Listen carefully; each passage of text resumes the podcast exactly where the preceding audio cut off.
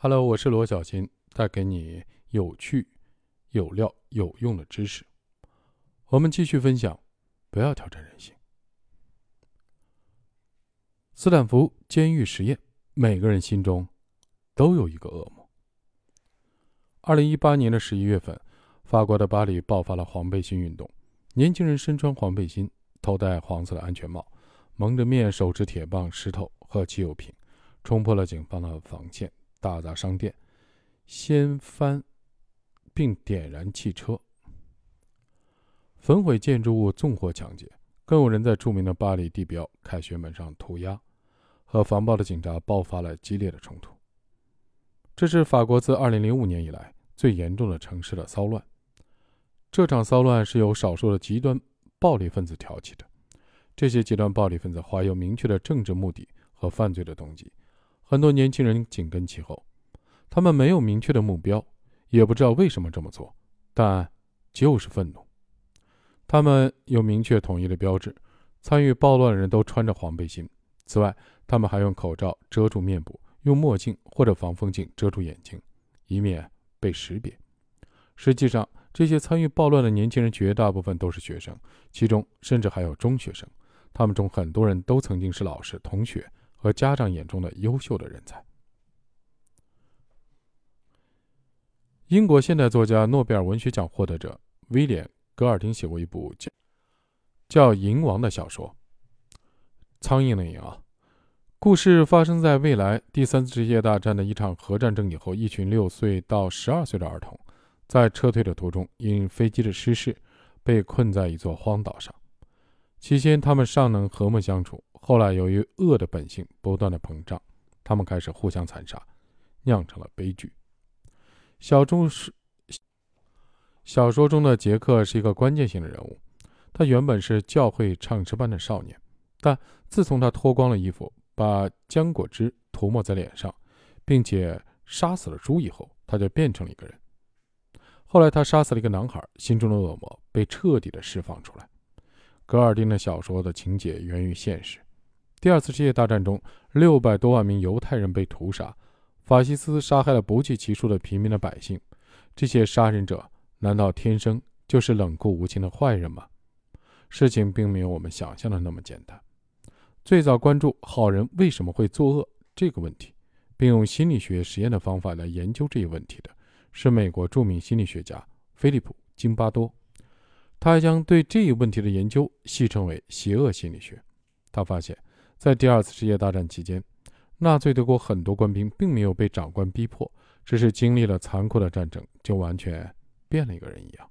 他们会杀害手无寸铁的犹太人，甚至低过的平民。一定存在环境的因素，并且在环境中还存在着某条界限。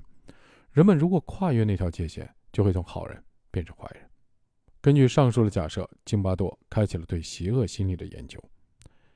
一九六九年。津巴多做了一项著名的实验——蒙面电击实验。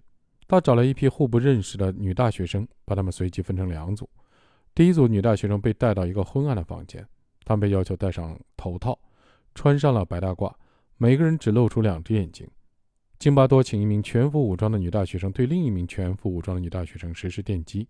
当然，那名被电击的女大学生其实是津巴多的助手，而且电击装置没有真的通电。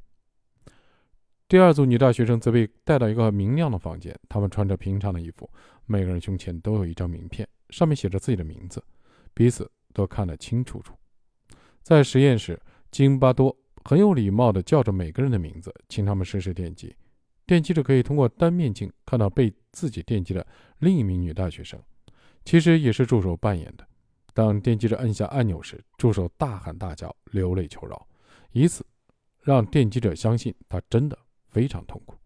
实验的结果让津巴多很惊讶：第一组女大学生按电钮的次数比第二组女大学生多了近两倍，并且每一次按下电钮的持续的时间也更长。蒙面会诱发恶的行为，因为即使作恶也没人知道。之后，津巴多发现自己所在的纽约大学附近的街道上经常发生蓄意破坏汽车的案件。当地警察说，都是住在下水道里的黑人小孩或波多黎各的小孩干的。金巴多突发奇想，设计了一项偷车实验。他买来两辆二手车，将其中一辆车摘掉车牌，掀起引擎盖，打开车门以后，停在纽约豪华的街道边，并在车的不远处放置录像设备。十分钟内，第一辆路过这里的车的司机用千斤顶把车顶起来，卸走了一个轮胎。十分钟后，一家三口经过，爸爸拿走了水箱，妈妈搬空了后备箱，孩子扫荡了储物箱。在四十八个小时里，这辆车一共被破坏了二十三次，其中只有一次是孩子干的，另外二十二次都是美国白人的中产阶级干的。金巴多对另一辆二手车进行了同样的操作，把它停在一个社区的街道上。这次，这辆车放了整整一周，根本无人理会。直到实验最后一天下雨了，有人将车的引擎盖放了下来，因为他担心发动机受潮。在匿名的环境中，只要稍加诱导，人就会越过界限，开始作恶。这两次实验虽然结果惊人，但还是没有很好的解释好人为什么会作恶。两年以后，年轻有为的津巴多准备玩个大的。他做了一个心理学史史上争议非常大的实验——斯坦福监狱实验。津巴多在斯坦福大学着手准备实验。他在当地的报纸上刊登广告，招聘男性的志愿者来参加一次为期两周的关于监禁的心理学研究，承诺每人每天可以得到十五美元的报酬。这在当时是一笔不菲的报酬。对没有收入的大学生来说很有诱惑力。接着，他对应征者进行各类心理的测验和面试，最终从应征者里筛选出二十四个人作为受试者。这二十四名受试者均为二十岁左右的大学生，身心健康，精神正常，人格健全，没有经历过会对成长造成重大影响的事件，有良好的教育背景，并且都没有犯罪史。金巴多和二十四名受试者签订了协议，然后把他们随机分成两组，让一组人扮演监狱的看守，另一组人扮演囚犯。为了增加实验的真实性，金巴多特地请了当地的警察局协助，让真正的警察来逮捕扮演囚犯的受试者。这些囚犯被蒙住双眼，被警察从自己的家中送到了模拟监狱——斯坦福大学心理学大楼的地下室。囚犯们被带到模拟监狱以后，会被要求脱光衣服，面向墙壁站着。看守们会向他们发放球衣和塑胶拖鞋，并用痱子粉给他们的球衣喷上号码。囚犯们被剥夺了名字，只能以球衣上的编号来称呼。他们的脚踝上都扣着锁链，头上还戴着用丝袜做的球帽。相较之下，看守们待遇却大不一样。他们穿着统一的制服，配有警棍，还配有银色的反光太阳镜，可以在模拟的监狱内自由行动。看守叫囚犯时必须叫编号，囚犯。则必须称呼看守为长官。实验的第一天，所有的受试者对模拟监狱里的生活都不太适应。囚犯们自由散漫、嬉笑打闹，甚至不服从看守的命令。但看守们则很快进入状态，他们无师自通，学会了整套的惩罚体制。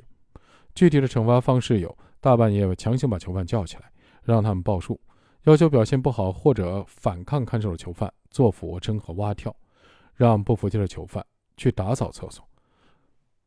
不给干不好活的囚犯吃饭，甚至没收他们的衣服和床垫。如果囚犯还敢反抗，就喷灭火器或者关小黑屋的方式惩罚他们。总之，看守们用尽一切方法让囚犯们服从。当看守们发现自己手上的权力能够直接影响到囚犯们时，他们的惩罚的方式就越来越肆无忌惮。一开始，有会有个别的囚犯站出来反抗权威，拒绝服从命令，甚至煽动叛乱。于是，看守们学会了挑拨离间，比如让表现好的囚犯享受特权，然后把叛乱分子分成两部分，给其中一部分吃好吃的，另一部分人怀疑这些同伴是卖友求荣，结果囚犯们之间的信任被摧毁了。看守们进一步的巩固了自己的权威。就这样，实验仅进行了三十六个小时，就有一名囚犯精神崩溃，津巴多不得不将他提前释放。在之后的几天里，又有好几名囚犯出现了严重的应激反应，比如身体不适、极度抑郁、哭叫、愤怒、强烈的焦虑、焦虑等等。一共有五名囚犯被提前释放，而剩下的囚犯都变得麻木不仁、逆来顺受，完全接受了自己的囚犯的身份。这段时间里，京巴多曾经询问过这些囚犯是否愿意放弃报酬、提前离开，大部分人都表示愿意，只有两个人表示不愿意。然而诡异的是，当津巴多告知愿意放弃报酬离开模拟囚监狱的囚犯时，他们能否离开需要由实验人员讨论以后决定时，这些囚犯居然乖乖地服从指示，回到了囚室。他们已经完全入戏了，忘了自己只是在参加一项实验。只要自己说不愿意继续下去，就随时可以离开。看守们同样入戏太深，惩罚的方式也越发残酷，比如在囚犯做俯卧撑的时候，把脚踩到他们的背上，甚至让囚犯模仿同性恋的性行为。到了这个阶段，整项的实验已经走向失控。津巴多也意识到事态的严重性，并在实验的第六天提前结束了这个原本计划持续两周的实验。听到实验结束的消息，囚犯们如释重负，甚至因重获自由而抱头痛哭。而看守们好像还有点意犹未尽，表现得很不舍。二零一八年，美国作家本·布鲁姆在 Medium 网站上发表了一篇评论文章，声称斯坦福监狱实验是一场骗局，引发了广泛的讨论。很快，津巴多做出回应，认为布鲁姆没有充分的能够否定该实验的结论的证据。津巴多认为，人类的行为在很大的程度上取决于社会的角色和所处的环境。任何人都可能因为所处的环境而变成施虐狂或者受虐狂。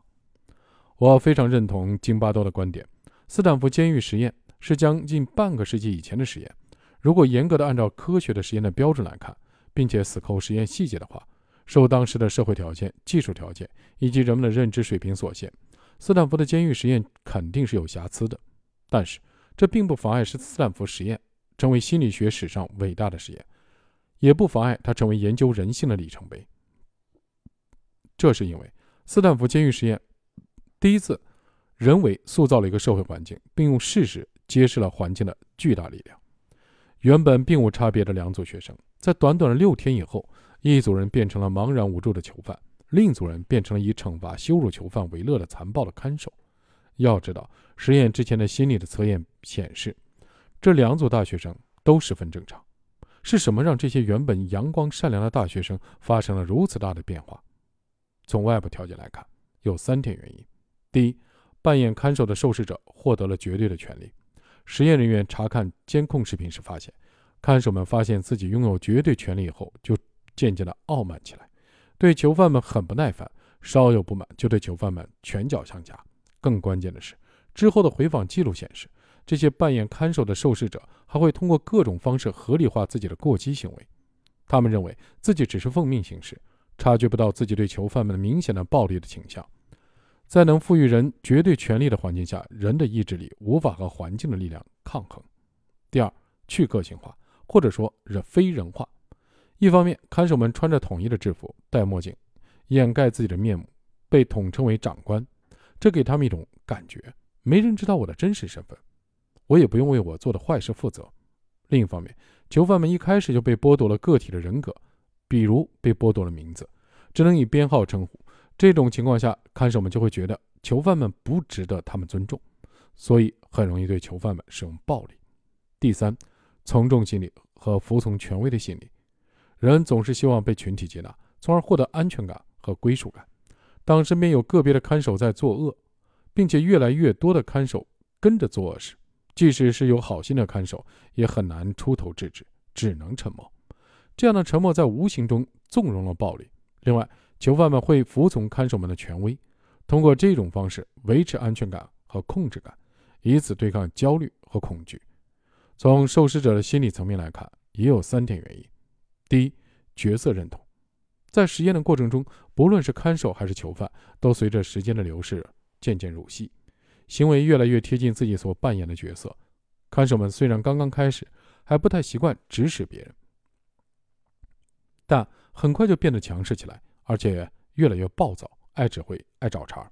后来暴力升级，看守们不仅把打人当成家常便饭，还把惩罚当成了娱乐活动，故意强迫囚犯们做一些令人难堪的动作。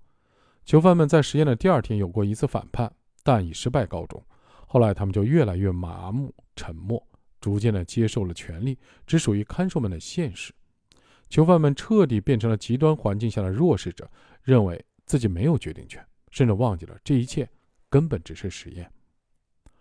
第二，通过自我辩护合理化自己的行为，看守们为了避免内疚，想出了一个招数，就是把囚犯变成一个抽象的概念，比如实验中囚犯们没有名字，只用编号来称呼，看守们甚至称他们为害虫。这样一来，囚犯们不再是看守们的朋友、邻居、同胞，而成了完全陌生的群体。惩罚乃至消灭陌生群体是可以被接受的。第三，习得性无助。在斯坦福实验中，那些扮演囚犯的受试者在不到一周的时间里就习惯了这种迫害，变得温顺起来。